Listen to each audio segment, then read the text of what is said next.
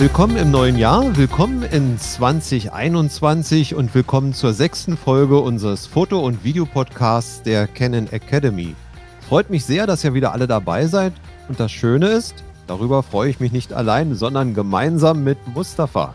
Ja, guten Tag auch aus Hagen und auch ich möchte allen Zuhörerinnen und Zuhörern die besten Wünsche für das neue Jahr übermitteln. Viel Erfolg, viel Spaß beim Hobby und Beruf und natürlich das Allerwichtigste, bleibt gesund.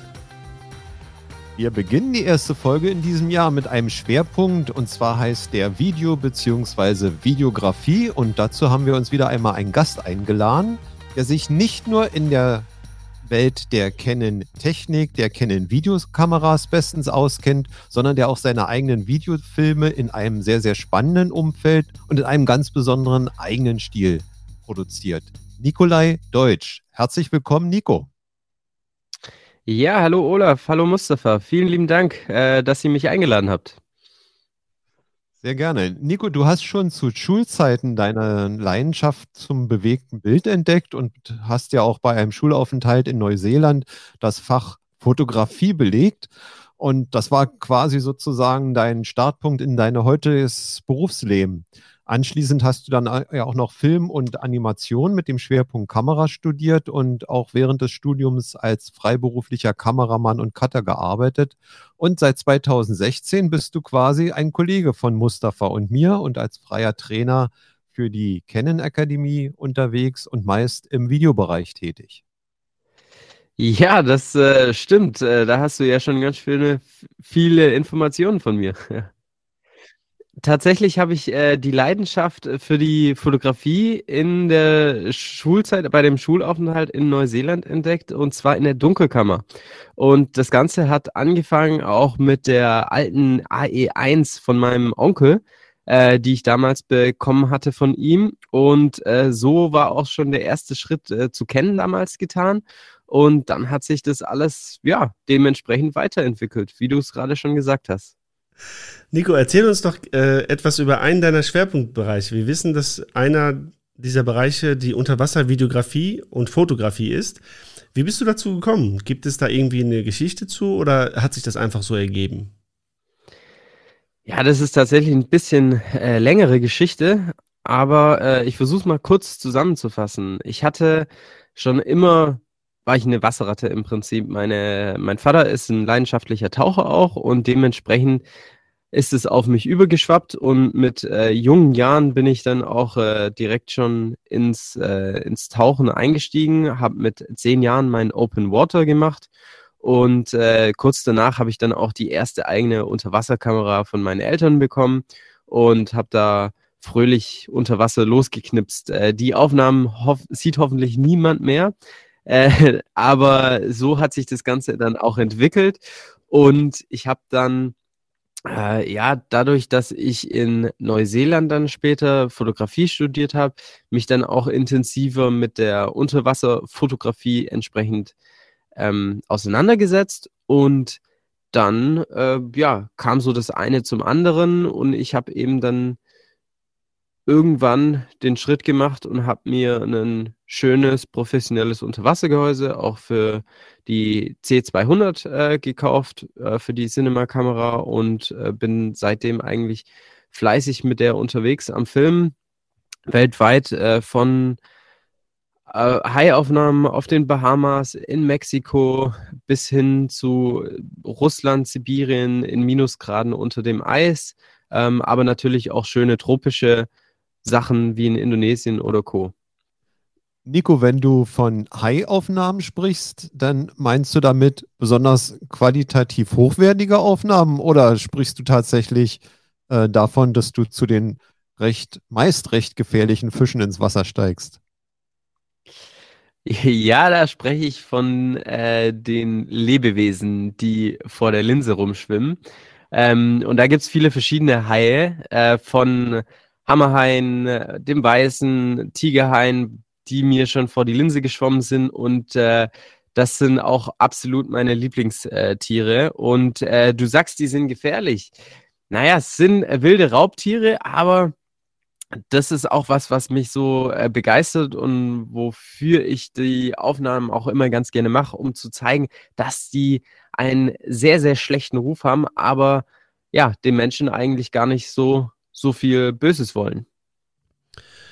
Nico, ähm, wenn man jetzt Unterwasserfotografie oder Videografie betreibt, dann äh, kann ich mir vorstellen, dass den einen oder anderen Zuhörer interessiert, was gibt es da für Herausforderungen? Also was muss man da unter Wasser beachten, was jetzt äh, über Wasser sozusagen nicht der, nicht der Fall ist? Also gibt es da irgendwelche besonderen Punkte? Ja, es gibt äh, unter Wasser einige Herausforderungen und äh, die habe ich auch alle einzeln lernen müssen. Und zwar ist äh, das erste, dass ich nicht wie gewohnt einfach drauf losschießen kann. Mein äh, Tageslicht, vorhandenes Licht, das ich habe, das äh, verschwindet mir nach und nach, beziehungsweise da verschwinden dann die Farben. Und es geht Meter für Meter, wird es weniger und weniger. Das heißt, ich äh, muss dann irgendwann mit Licht arbeiten unter Wasser. Und äh, da ist dann auch wieder das Problem, dass das nicht ähm, endlich äh, weiterleuchtet, das Licht. Das heißt, auch durch die Dichte von dem Wasser verliere ich da an Intensität und auch irgendwann an äh, Farben. Das heißt, äh, die das ist die, die größte Challenge, würde ich sagen, die Farben und das Licht äh, unter Kontrolle zu bekommen. Und um das Ganze auch zu machen, muss man sich das vorstellen, wenn ich jetzt ein Licht habe, eine extrem lichtstarke Lichtquelle, dann muss ich äh, enorm nah an mein Objekt rangehen, um das auszuleuchten. Und dementsprechend ist es ganz typisch, dass man beim Unterwasserfilm mit extremen Weitwinkeln arbeitet um eben nah an die Objekte ranzukommen, um den Licht zu geben. Und äh, ja, das ist der, die eine Challenge. Und das nächste ist dann natürlich bei, bei Wildtieren das nahe Rankommen überhaupt, weil die meisten wollen gar nicht, dass man so nah an ihnen ist. Und ähm, das dritte dann, beziehungsweise das hängt mit dem ersten zusammen, ist äh, die, der Weißabgleich. Ähm, der Weißabgleich unter Wasser ist wirklich ab, abseits von dem, was wir normalerweise ähm, über, von Überwasseraufnahmen kennen. Und äh, das Ganze dann zu mischen mit ähm, künstlichem Licht, das man hinzugibt, ähm, ist eines der schwierigsten Sachen dann, damit es sehr natürlich und schön aussieht. Ja, weil wenn du von Weiß, Weißabgleich sprichst, was, was, was stellst du so ein, wenn du jetzt externe LEDs hast? Was, was nimmt man da für den einen oder anderen vielleicht interessant? Also ich habe ähm, zwei 15.000 Lumen-LEDs ähm, und je mehr, desto besser, würde ich fast äh, schon sagen. Die haben sehr hohen ähm, CI-Wert, also sind sehr schöne, ähm, haben eine sehr hohe äh, Farbqualität und vor die packe ich dann noch, noch einen äh, Filter dazu, der wiederum das ähm, Ambient-Licht simuliert, aber trotzdem die Rottöne sozusagen mit drin behält. Und dann gehe ich auf den Weißabgleich von der Umgebung und der kann dann bei, ähm, je nach Kamera, bei bis zu 15.000 Kelvin liegen, plus einen gewissen Tintshift. Und äh, das ist dann schon ein bisschen tricky, da die richtige Kombination rauszubekommen. Und es gibt dann aber auch Situationen, wo das überhaupt nicht äh, funktioniert. Das kommt dann auch auf jedes Gewässer an, auf jede Temperatur äh, vom Wasser. Da muss man dann auch sagen, okay, äh, jetzt in Seen zum Beispiel nutze ich die LEDs mit äh, 5600 Kelvin, also mit dem Tageslicht ohne Filter und dementsprechend stelle ich dann auch die Kamera ein. Und der See wird dann eben im Hintergrund, äh, hat er diesen Grünton und der bleibt dann auch so. Das heißt, alles, was ich richtig ausleuchte, muss auch im Bereich der, des Lichtpegels oder sollte im Bereich des Lichtpegels sein. Okay. Ähm, jetzt stelle ich mir das natürlich sehr abenteuerhaft vor und auch sehr, sehr spannend. Aber ich frage mich auch, wenn du jetzt irgendwie umgeben von Haien bist oder von anderen gefährlichen Tieren, wie bleibst du da konzentriert und äh, ja, fängst deinen Shot ein im Prinzip, den du haben willst. Das ist äh, für mich, würde ich fast schon sagen, unter Wasser einfacher, denn auch ohne Kamera ist es äh, Tauchen so wie so eine Meditation und ähm, da schwebt man so vor sich hin, ne? man hat diese Schwerelosigkeit und wenn man dann sich eben auf die Kamera konzentriert und irgendwie sich an Ähm, meistens wartet man dann auf ein Tier, das äh, einem entgegenschwimmt. Man muss die Tiere kennen, sich entsprechend positionieren und äh, dann ist man so in seinem Element und konzentriert, äh, ja, dass ich sagen würde, das ist für mich unter Wasser manchmal einfacher als über Wasser. Und äh, das Schöne ist, man, man hört auch äh, von niemandem anders was, der einen in dem, der einen im, ins Bild reden kann, sozusagen. Und sonst was. Also das bist wirklich nur du, die Kamera und dann eben, je nachdem, was für ein Tier oder was auch immer du unter Wasser filmst. Und ich dachte immer, man dürfte gar nicht alleine tauchen. Aus Sicherheitsgründen? Ja, das ist auch richtig. Ähm, man sollte nicht alleine tauchen, aber man ist dann trotzdem ein bisschen, naja, für sich. Ähm, es schwätzt einem niemand ins Bild rein oder sonst was. Und ähm, ja, da hast du schon recht. Also alleine tauchen sollte man vermeiden. Ähm, ich habe gesehen, und du hast es ja auch vorhin äh, schon erzählt, dass du die C200 äh, mit, äh, mit einem Gehäuse benutzt, einem Unterwassergehäuse. Gibt es irgendwie ähm, einen besonderen Grund, warum du die C200 genommen hast? Gibt die, also bietet sie dir irgendwie Vorteile, was bei einer anderen Kamera vielleicht fehlen würde? Also, das habe ich mich so gefragt. Als die C200 auf den Markt kam, da war ich hin und weg und habe gesagt, das wird die nächste Kamera, die ich äh, unter, unter Wasser nehmen möchte. Ähm, hauptsächlich aus dem Grund, dass sie intern in RAW aufzeichnen kann, denn wir hatten es gerade vom Weißabgleich und den Farben. Das ist wirklich enorm wichtig, da so viel Information wie möglich mitzunehmen. Des Weiteren ist natürlich das mit dem Autofokus äh, eine interessante Sache. Der Dual-Pixel-Autofokus kommt mir sehr, sehr entgegen.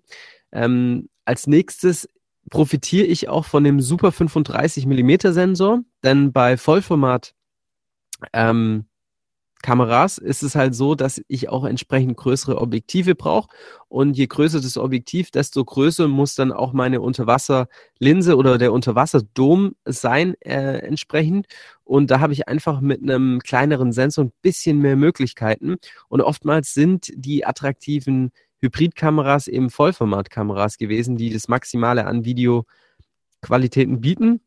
Und das war dann ein super Kompromiss, plus natürlich lange Akkulaufzeiten, ähm, e, eingebaute ND-Filter und und und. Das kam alles auch noch mit on top. Und eines der weiteren Gründe, das ist so ein Nebeneffekt dann von der Kamera, ist die Größe und das Gewicht, die Masse. Und mit je mehr Masse du unter Wasser hast, desto stabiler und sauberer können auch deine Aufnahmen dann werden. Gerade wenn ich in, in der Strömung bin oder ich irgendwelche Fahrten habe, äh, da merke ich hauptsächlich den, den Vorteil dann von so einem massiven großen Gehäuse. Das wiegt über Wasser über 20 Kilo und unter Wasser ist es dann perfekt neutral, aber durch die Trägheit und die Masse ist es super. Wenn du sagst 20 Kilogramm schwere Kamera an Land, dann ist sie natürlich unter Wasser etwas leichter, aber wir sind ja in unseren Fotokursen, die wir für die Canon Academy machen, auch immer mit dem Thema Kamerahaltung, richtige Kamerahaltung Haltung unterwegs. Und äh, da stellt sich mir die Frage, wie geht man denn so mit 20 Kilo unter Wasser und dann vielleicht dementsprechend auch etwas leichter um? Wie hält man denn die Kamera? Wie führt man denn die Kamera, äh, wenn man da unter Wasser unterwegs ist? Gibt es da auch so linke Hand unter die Linse, rechte Hand an den Griff oder wie sind da die Regeln? Also jetzt bei der C200 oder generell bei den Kameras, die ich mit unter Wasser nehme, ist es relativ einfach. Die haben zwei schöne gummierte Griffe, wo ich eigentlich fast die komplette Kamera bedienen kann oder die wichtigsten äh, Sachen, das heißt äh, Blende, ähm, ISO-Wert und Co., die, da komme ich an alle Räder hin, sowie der Aufnahmeknopf und ein paar ähm, Tasten, die sich eben belegen lassen. Und dann habe ich die eigentlich wirklich nur in den zwei Händen. Und ja, es, es ist ein schweres Gewicht. Das Schwierige ist auch meistens ins Wasser zu kommen. Unter Wasser ist es dann eigentlich gar kein Thema. Und äh, da kommen dann schon ein paar Kilo zusammen, gerade mit der Tauchausrüstung. Das, äh, ja, da kommt man auf jeden Fall ins Schwitzen beim, ein, beim Einstieg. Und unter Wasser ist es wirklich null Anstrengung. Ich kann die perfekt austarieren und die schwebt. Ich kann die loslassen und die bleibt an der Stelle. Das kommt dann auf die Tiefe noch ein bisschen drauf an, wie der Druck ist äh, entsprechend. Äh, aber äh, ja, sagen wir mal so, ich, sie ist neutral. Also mein einziger Kontakt äh, zwischen Kamera und Wasser war bisher, dass mir mal eine Kamera ins Wasser gefallen ist. Deshalb muss ich nochmal die vielleicht für dich recht dumm klingende Frage stellen. Werden denn die Bedienelemente der Kamera äh, aus dem Unterwassergehäuse rausgeführt und hast du da vollkommenen Zugriff auf alle äh, Einstellungen oder musst du dich vorher in irgendeiner Form festlegen, sagen wir mal, ähm, den Weißabgleich vorher, weil an den Knopf kommst du nicht ran oder wie funktioniert das unter Wasser? Das äh, Wunderschöne an diesen Gehäusen ist, dass ich absolut alles bedienen kann ähm, und das zum Teil äh, eben ausgelegt ist für Unterwasser. Das heißt, ich kann sie noch besser bedienen als über Wasser für diese Anwendung äh, für den Unterwasserzweck. Und äh, das macht aber auch den Preis und es äh, Engineering, die, diese Gehäuse aus, also gerade diese ähm, Nauticam-Gehäuse, die ich nutze, ähm, wenn man die aufmacht, das ist Wahnsinn, wie viel Feinmechanik da drin ist. Da wird auch, wenn ein Knopf hinten am Daumen benötigt wird, dann egal wo der an der Kamera ist, wird der per Hebel und sonst was an diese Position dann gebracht. Mhm. Und es passt dann auch nur eine Kamera in ein Gehäuse. Und wie werden die Kontakte von der Kamera nach außen geführt? Also durch das Unterwassergehäuse? Ist das mechanisch oder elektrisch?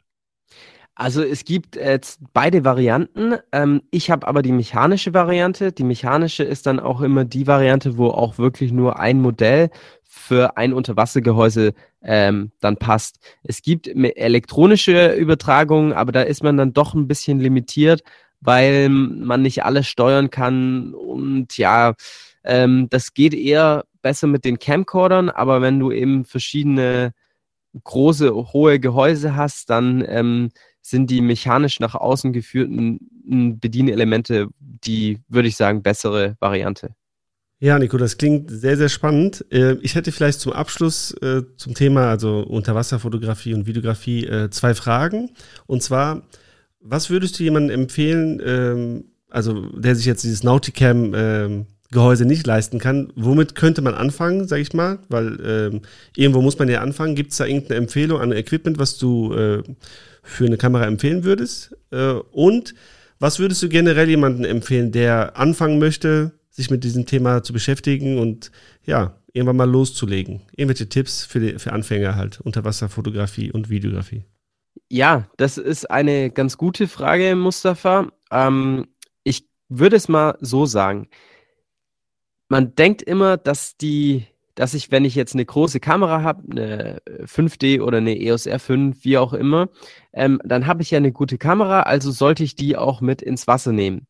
Oftmals äh, stößt man dann aber sehr schnell zum einen aus preislichen Gründen, aber auch aus Größe und anderen Faktoren an die Grenze. Denn es ist nicht nur ein Unterwassergehäuse, das ich empfehle. Viel wichtiger ist es, dass ich auch entsprechendes Licht und Zubehör unter Wasser habe, um meine Ergebnisse zu bekommen. Und deswegen bin ich ein sehr, sehr großer Fan von ähm, den kleinen PowerShot-Kameras der G7X-Reihe. Und mit der G7X Mark III zum Beispiel und einem kleinen kompakten Gehäuse kann ich auch entsprechend einen Blitz äh, anschließen und äh, mit einem richtigen Unterwassergehäuse. Und dann kann ich da schon wirklich echt gute Ergebnisse äh, bekommen. Und das Ganze bleibt auch noch so kompakt, dass ich das auch äh, in Urlaub mitnehmen kann. Denn bei mir ist es nicht Urlaub. Auch wenn die Bilder immer danach aussehen, aber es ist absoluter Horror am Flughafen. Ähm, mit Übergepäck und jedes Mal die Diskussion und, und, und. Würde ich das Ganze nur noch privat machen, würde ich mir eine G7X zulegen mit einem kompakten Gehäuse dafür, mit einem Blitz anfangen, wenn ich fotografieren möchte, oder einem Videolicht. Und äh, da habe ich dann das Geld besser investiert, anstatt ein großes Gehäuse für jetzt eine äh, Spiegelreflex oder spiegellose Kamera zuzulegen. Das ist meine Empfehlung für jeden, der da einsteigen möchte. Denn es ist, muss man sagen, natürlich auch äh, kein günstiges Hobby das Tauchen sowieso und die Fotografie dann noch in Kombination. Und ähm, man weiß, Kameras können was kosten und unter Wasser wird alles nochmal teurer. Von daher kompakt und lieber kleiner denken und sich darauf konzentrieren, dann werden die Ergebnisse auch gut. Also wir könnten ja jetzt noch stundenlang weiterreden. Wir fallen auch noch 100.000 Fragen ein zur Fotografie unter Wasser, aber Äh, wir wollen ja nicht nur über deine ungewöhnlichen Drehorte reden, sondern auch so ein bisschen über die Technik, die du einsetzt und die Technik, die man vor allen Dingen auch einsetzen kann. Und da kommt mir jetzt ein ganz, ganz aktuelles Modell sofort in den Sinn, und zwar die neue Canon C70. Die bringt ja so ein paar ganz spannende Features mit. Sicherlich hast du die ja auch schon mal im Einsatz gehabt. Was zeichnet denn die Kamera aus deiner Sicht ganz besonders aus? Ja, die T70 finde ich ist eine super, super spannende Kamera. Ähm, und in meiner Hinsicht würde ich mal es runterbrechen und sagen, es ist die, das Design, die Größe und vor allem die Features, die in diesem kompakten kleinen Gehäuse und in dieser Preisklasse geboten werden. Das ist was, das finde ich super. Also wir sprechen hier von Features, die von der C300 Mark III kommen, aus der großen, vom großen Bruder sozusagen. Ähm, das alles in eine, ist in eine kleinere, günstigere Variante ge gewandert und das ist für mich das äh, Spannende an dieser, dieser Kamera. Nico, wo siehst du denn den wesentlichen Unterschied äh, der C70 zu den spiegellosen Kameras, die man auch zum Filmen benutzt? Also die spiegellosen Systeme, die sind ja super, wenn ich die kategorisiere als Hybridkameras, sage ich mal. Das heißt, jeder, der fotografiert und Videos mitmachen möchte, hat damit die Möglichkeiten zum einen natürlich und hat aber auch schon ein paar Hilfsmittel mitgeliefert bekommen mit der Kamera. Jetzt kann ich die Kameras auch natürlich professionell zum Filmen einsetzen und äh, es gibt doch dann, wenn ich sie wirklich äh, als reine Videokamera einsetze, ein paar Punkte, wo ich irgendwann dann an meine Grenzen stoße. Und äh, diese Grenzen sind dann eben bei der C70 nicht mehr da und ermöglichen einfach ein besseres Arbeiten und äh, arbeiten sozusagen für dich genau in dem Bereich, wo sie auch designt ist für. Und das ist halt bei der C70 der Fall. Sie ist eine reine Videokamera und hat auch dementsprechend äh, viele Video-Features und Funktionen dafür. Ähm, das heißt, ich, ich kann jetzt auch mal so ein paar Funktionen auflisten. Das ist zum, zum einen eben das, die komplette Bedienung. Das heißt, Tasten sind alle individuell belegbar. Ich habe äh, Schnellzugriffspunkte auf die wichtigsten Funktionen. Ähm, und eine davon ist auch die ND-Filtersysteme, die verbaut sind. Hier habe ich trotz des neuen RF-Bajonetts mit einem sehr geringen Auflagemaß ähm, die Möglichkeit, bis zu zehn ND-Filterstufen vorzuschalten. Und äh, das passiert hier alles per Knopfdruck innerhalb von Sekunden. Und äh, bei einer Systemkamera im Gegensatz muss ich dann eben mit Aufschraubfiltern arbeiten oder mit einem Vorsatzfilter. Und jedes Mal, wenn ich dann auch ein Objektiv wechsle, muss ich den Filter mitwechseln und so weiter und so fort. Und ähm, allein das ist für viele, die eben im Dokumentarbereich zum Beispiel unterwegs sind, eine enorme Hilfe, da per Knopfdruck einmal die Belichtung anzupassen. Sehr gut. Und jetzt gibt es ja auch unterschiedliche Fokussierhilfen bei beiden Systemen. Wie sieht es da aus? Wie, ist, wie sieht da der Unterschied zwischen den beiden Kameragruppen aus? Beim Fokussieren ist es tatsächlich gar kein so großer Unterschied. Ähm, ich habe den manuellen Focus Guide und äh, bei der C70 ist es einfach nochmal so, dass im Menü ein paar Optionen zu finden sind, die nochmal ein bisschen mehr auf Video ausgelegt sind. Das heißt, ich habe eine Funktion, dass ich zum Beispiel only, also nur Gesichtserkennung Autofokus habe. Das heißt, wenn er gar kein Gesicht erkennt, dann fokussiert er auch nicht. Das ist zum Beispiel eine ideale Funktion für Interviews.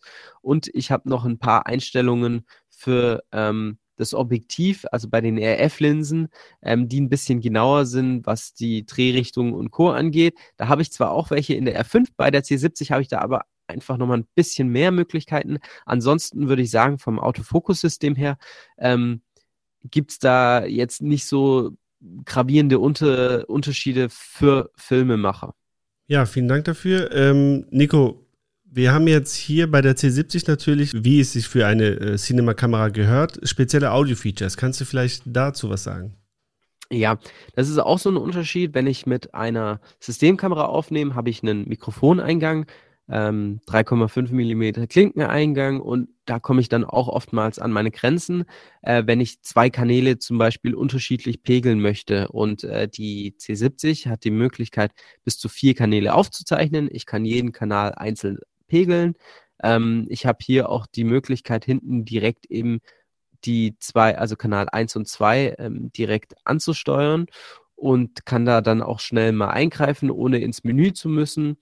Und ich kann aber auch Kanal 3 und 4 zum Beispiel als Backup aufzeichnen. Des Weiteren von den Eingängen habe ich auch Mini-XLR-Eingänge. Das heißt, es sind die professionellen Audio-Eingänge für all die, die XLR nicht kennen. Und äh, die sind dann auch eben mit 48 äh, Volt äh, Phantomspeisung ähm, ausgestattet. Das heißt, hier kann ich dann auch meine ganzen Mikrofone, die entsprechende Stromspeisung benötigen, über die Kamera speisen. Ja, Nico, was mir noch einfällt zu professionellen Audio-Features, äh, wäre das Timecode-Feature, beziehungsweise der Timecode-Anschluss, der an der Kamera verbaut ist. Timecode ist äh, für all diejenigen, die, die nicht wissen, was dieser Begriff bedeutet, ist im Prinzip ähm, eine Möglichkeit, audiosynchron äh, zu halten mit, mit einer Uhr im Prinzip. Es gibt Geräte dafür, zum Beispiel, also was ich benutze, ist das Tentacle Sync. Das ist klein, ein kleines Gerät und da ist eine Uhr verbaut und man kann im Prinzip ähm, allen Geräten, die damit an, angeschlossen sind, ähm, eine Zeit vorgeben und dann, so hat man dann in der Nachbearbeitung die Möglichkeit, einfach anhand von Zeitangaben äh, genau den richtigen Schnitt im Prinzip oder den Kamerawinkel, äh, wenn man jetzt mehrere Kameras benutzt, ähm, ja, auszuwählen. Also ich muss nicht mehr in der Wellenform schauen, ähm, wo ist jetzt die, der, der Audioanteil von der Kamera oder von der, von der zweiten Kamera, sondern ich kann anhand von Uhrzeiten genau entscheiden, beziehungsweise herausfinden, ähm, ja, an welcher Stelle ich gerade in meinem Schnitt bin. So mal zusammengefasst. Nico, du hast es ähm, gerade schon erwähnt, äh, das ist jetzt die erste Cinema-Kamera von Canon, die einen RF-Mount hat, einen nativen RF-Mount. Ähm, was würdest du sagen, sind jetzt die besonderen Vorteile dieses neuen Mountes? Ja, ist auf jeden Fall super spannend, denn äh, angefangen mit den Objektiven gibt es natürlich aufgrund der, des Bajonett-Designs auch neue Möglichkeiten, Objektive zu konstruieren. Und äh, das haben wir ja auch schon gesehen, wie jetzt zum Beispiel mit dem 28 bis 70 2,0 oder dann auch den äh, der hervorragenden Qualität von dem neuen Holy Trinity Set zum Beispiel. Und ähm, auch hier haben wir jetzt in jedem dieser Objektive ein äh, Bildstabilisator mit verbaut, der dann auch äh, koordiniert zusammen mit der Kamera arbeiten kann. Das heißt, auch der verbaute Stabilisator in der Kamera, der digital ist, der nutzt dann aufgrund der vielen Pins, also der 12-Pin-Verbindung der Objektiven und der schnellen Kommunikation, dann äh, die Information oder durch den schnellen Informationsaustausch können die eben super zusammenarbeiten. Ähm, das zum einen. Des Weiteren, ähm, dadurch, dass die Objektive Focus by Wired sind, ermöglicht es auch neue Möglichkeiten.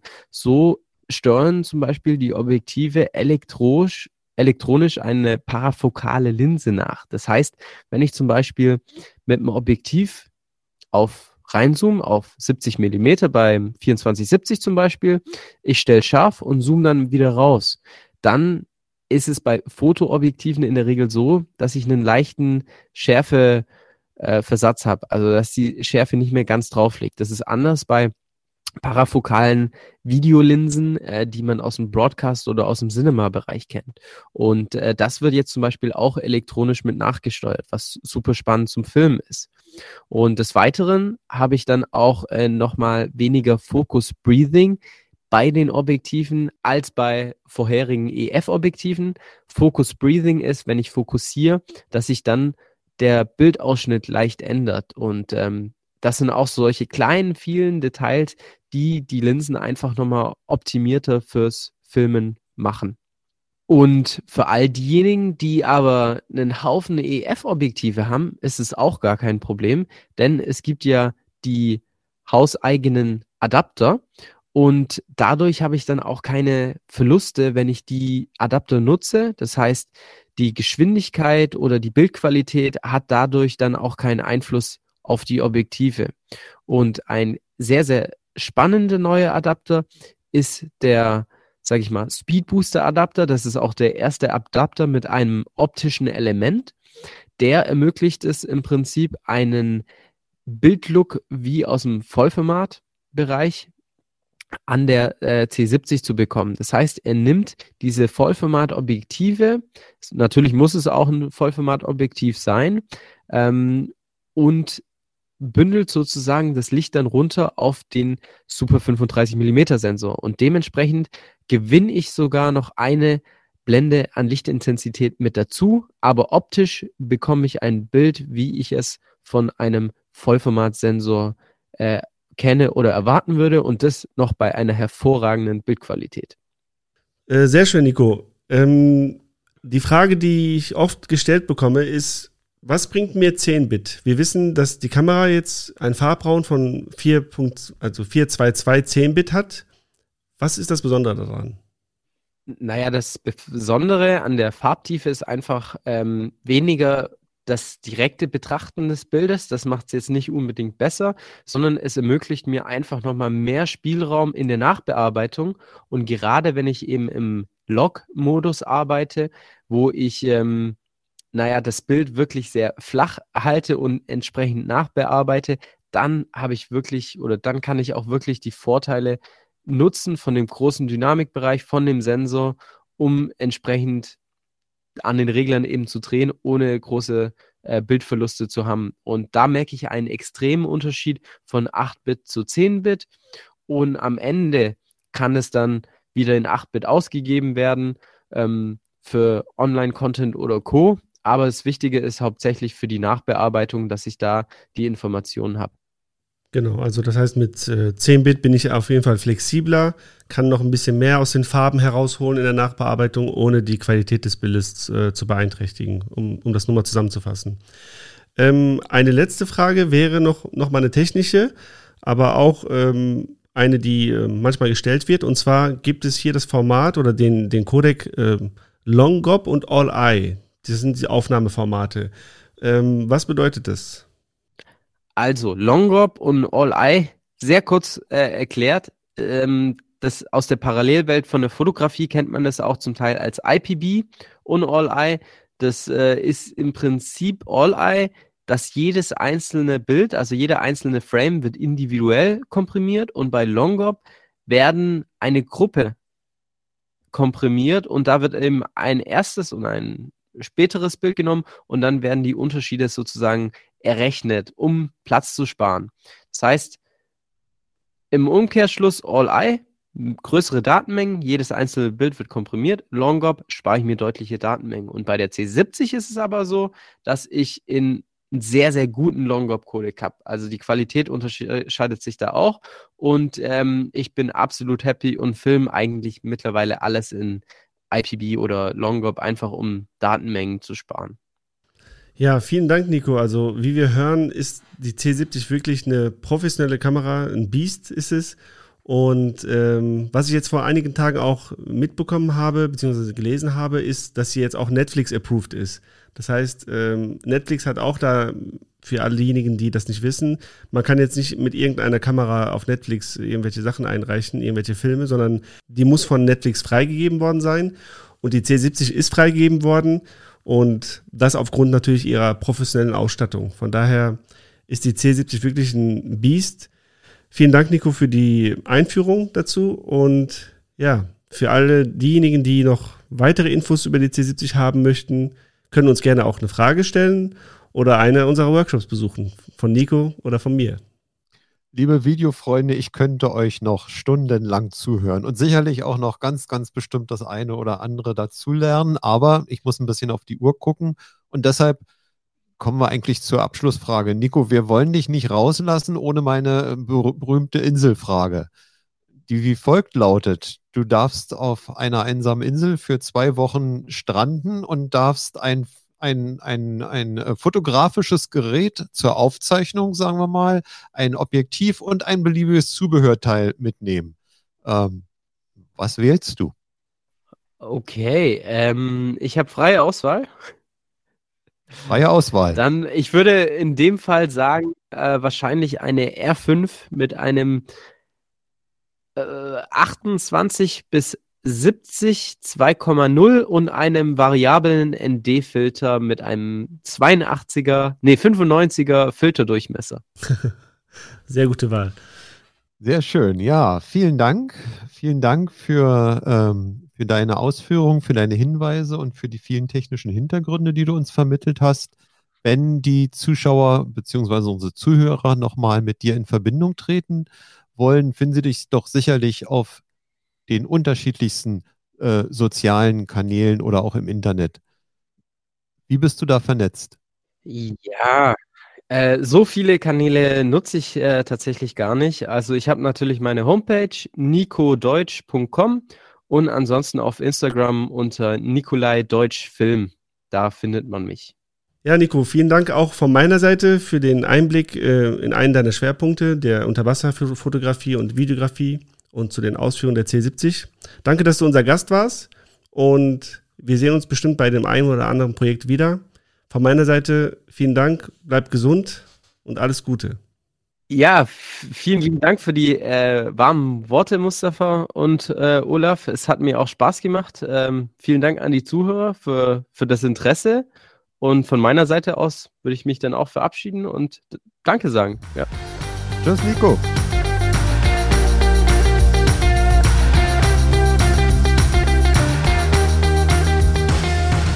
So, das war der Nico. Jetzt haben wir noch ein ganz besonderes Thema für euch, das wir äh, vorbereitet haben. Wir wollen mit euch reden über das Canon Ambassador Programm. Äh, sicherlich habt ihr schon mal von dem einen oder anderen Canon Ambassador oder der Canon Ambassadorin gehört oder vielleicht auch sogar schon einmal mit einem von ihnen persönlich gesprochen und sie getroffen. Ja, Canon hat die Markenbotschafterinnen und Markenbotschafter gerade wieder neu für 2021 bestimmt. Und wir wollen das zum Anlass nehmen, mal ein bisschen näher auf das Programm einzugehen. Der Grund dafür ist, dass auch wir und auch Canon immer wieder einmal gefragt wird, äh, wie man denn eigentlich Markenbotschafter wird und wie das Auswahlverfahren funktioniert. Und das wollen wir euch heute einmal ganz kurz beschreiben. Zunächst einmal werden Fotografen und Filmemacher aus dem gesamten EMEA-Raum, also das ist der Wirtschaftsraum Europa, Arabien, Afrika, von ihrer lokalen Canon-Niederlassung. Meist ist es die Canon-Niederlassung äh, in dem Land, in dem die Fotografen oder Filmemacher leben, vorgeschlagen und dann von einem unabhängigen Zulassungsgremium äh, näher geprüft. Dabei werden die regionalen Niederlassungen, also etwa Canon Deutschland oder Canon Italien, ähm, dazu benutzt, dass sie eine Vorauswahl nominieren, eine Vorauswahl an äh, Fotografen nominieren und diese werden dann an das zentrale Team von Canon EMEA gesandt. Und in enger Zusammenarbeit geht es dann weiter zwischen Canon EMEA und den jeweiligen lokalen ähm, Niederlassungen. Es werden nämlich dabei dann viele Informationen im Hinblick auf die Auswahlkriterien ausgetauscht. Dabei gibt es eigentlich keine genaue Größe, nach der gesucht wird, sondern vielmehr werden die Arbeiten, die gewonnenen Preise, die Aktivitäten und auch vor allem vielleicht sogar die Geschichten und das Präsentationstalent eines jeden vorgeschlagenen Fotografen betrachtet und auch äh, entsprechend bewertet.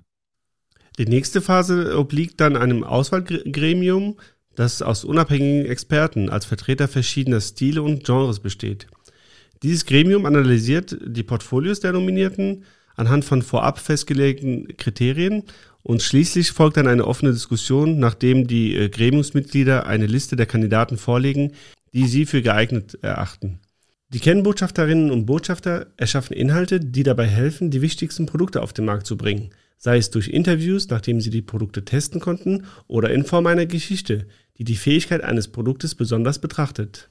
Ja, genau. Tolle Beispiele dafür haben wir ja im Zuge der Veröffentlichung der ganz neuen Canon EOS R5 und R6 gesehen. Dazu haben zum Beispiel die Botschafter von ihren praktischen Erfahrungen mit den neuen Kameras berichtet oder sie haben erklärt, wie sie sie getestet haben oder wie die neue Technik Ihnen dabei geholfen hat, Ihre Geschichte mit erweiterten oder mit den neuen technischen Möglichkeiten besser zu erzählen. Aber egal, welche Inhalte erstellt werden, es ist von entscheidender Bedeutung, eine Geschichte zu erzählen, die eine Reaktion auslöst und für Emotionen sorgt. Also wer auch immer Interesse hat, die Türen stehen euch offen und es kommt einzig und allein auf euer Können an. Und vielleicht wirst auch einmal du ein Kennen Ambassador. Der beste Rat dazu, bleibt kreativ. Ja, besser kann man die Folge nicht beenden, Mustafa. Das war's dann für diesmal, unsere Neujahrsfolge, wenn man so möchte, unsere erste Folge im neuen Jahr. Äh, von meiner Seite Tschüss und Bye-bye. Ja, ich verabschiede mich hier auch an dieser Stelle und für all diejenigen, die uns gerne Frage senden möchten, können das an folgende Adresse senden, an podcast.ken-academy.de und für weitere Informationen einfach auf unserer Webseite vorbeischauen, academy.ken.de. Vielen Dank und bis zum nächsten Mal.